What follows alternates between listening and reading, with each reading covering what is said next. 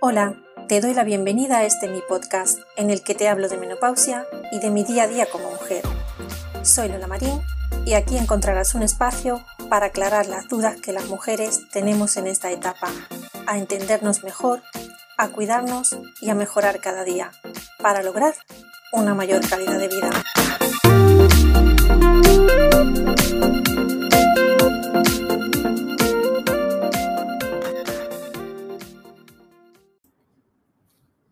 En el episodio de hoy vamos a ver cómo se cae el pelo en la menopausia. ¿Y por qué? Pues sí, se me cae el pelo. Mi pelo ya no es lo que era. Es normal, ya que con los años se debilita. Hay un dicho popular que dice que en la época de la berenjena a la mujer se le cae la melena. Es cierto, hay épocas que el pelo se nos cae más que en otras. Empecé a notar que se me caía el pelo mm, más de lo habitual. No era la cantidad que normalmente se quedaba en el cepillo al peinarme y empecé a preocuparme. Se me caía muchísimo al lavarme el pelo. Mi peluquera de entonces fue la que al final me dio la voz de alarma. Me comentó que no era normal la cantidad de pelo que se me caía. Y vería ella o verá ella pelo al cabo del día. Así que consulté mm, qué podía tomar o ponerme en el pelo para evitar la caída. Mil productos con precios elevados y ninguna garantía. Si hay gente calva, si hay injertos de cabello, es porque no hay producto que valga. Eso es así. Pero claro, como en todo, que tenía que perder. Y me decanté por unas pastillas que encontré en, eh, pues en un supermercado, de esas de todo para pelo y uñas. Bueno, pues lógicamente, mm, ante mi preocupación, pues pedí cita con el especialista, con el dermatólogo ya que mi médico de cabecera me decía que era algo normal y que a las mujeres se le caía el pelo mm, siempre. En fin, pues no, no era normal. Bueno, sí, pero no era una caída de las de siempre, era una caída por el descontrol hormonal de la menopausia. El dermatólogo me indicó que era normal y pasajero por ese periodo que las mujeres pasamos con este trastorno hormonal.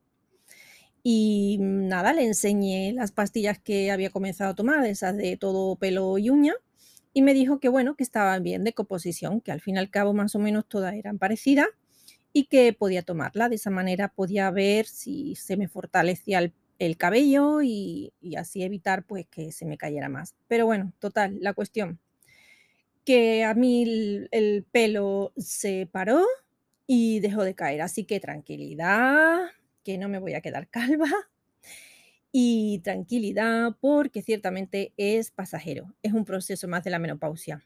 Hay una, época concreta que el pelo se cae muchísimo, pero pasa, se vuelve a estabilizar. Ahora he vuelto a la época de la berenjena, que siempre sabéis que las mujeres pues se nos cae la melena y tenemos una etapa en la que el pelo se cae más.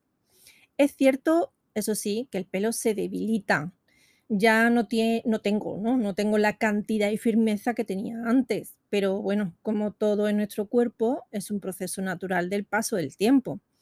Por lo que si lees o alguien te dice que el pelo se cae en la menopausia, sí, se cae durante una temporada, pero luego se estabiliza. No hay que alarmarse. Si ves que no se estabiliza y va a la larga y empieza con problemas de calvicie, ahí sí que tienes que ir al dermatólogo y ver qué te puede estar ocurriendo. Y lógicamente, aparte de todo esto, el cabello hay que cuidarlo y a partir de, esta etapa aún más. Pues como siempre, una alimentación sana, equilibrada, beber mucha agua, la hidratación es muy importante para el cabello y el deporte, que ejercita la buena circulación sanguínea, va a mejorar muchísimo el aspecto de tu cabello. Evita dentro de lo posible pues el tabaco, el alcohol, exposiciones prolongadas al sol, cloro, viento, frío, pues ya que estos debilitan y favorecen la caída. Intenta secar el pelo mm, de forma natural siempre que puedas, evitando al máximo plancha, secador, etc. Y si las utiliza, utiliza pues los productos que hoy en día hay para evitar que se, que se queme tanto, ¿no? No mantengas mucho tiempo la toalla en el pelo y mm, Dependerá también de cada caso, pero no es necesario que te laves el pelo a diario. No es necesario. Cepíllalo o intenta cepillarlo siempre antes de ir a dormir y si puede, recógelo en una redecilla o con una goma, pero no apretada, no de manera tirante. Te pones unas horquillas para evitar que el flequillo vaya a la cara y de esa manera pues tanto el flequillo se ensucie como la cara eh, tenga lo que es el cabello y no se, bueno, pues ninguno de los dos sufra. En cuanto a productos a utilizar, hoy en día hay una gran variedad, por lo que coge siempre el adecuado a tu tipo de cabello. Mm, no hay un champú específico que a lo mejor a mí me va bien y a ti también. No tiene por qué. Siempre pues el tipo de cabello, si es fino, grueso, lacio, rizado, teñido, graso, mientras más natural y mientras menos productos químicos tenga, mucho mejor. Protector solar para el cabello, protector, como hemos dicho antes, para utilizar planchas y secador, mascarilla, recurre a las naturales siempre que pueda, pues por ejemplo las de aloe vera, aguacate, el árbol de té es muy bueno para lo que es el, el cabello y sobre todo el cuero cabelludo, vinagre de manzana, en fin, hay un sinfín. Y mm, atrévete, juega con él, dale un poco de vida a tu peinado. Es mejor llegar tarde que despeinada. Así que cuida tu cabello, igual que cuidas tu piel, tu rostro, tu cuerpo y todo tu interior.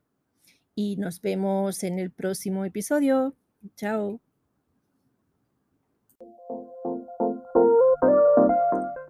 Todos mis episodios están publicados en mi blog lolamarin.info y redes sociales. Puedes seguirme de la forma más cómoda para ti, pero no te quedes con la duda. Pregunta todo lo que necesites. Te ayudará a ti y a todo el que esté a tu alrededor. Recuerda, no estás sola. Te espero en el próximo episodio. Gracias por estar ahí. Hasta pronto.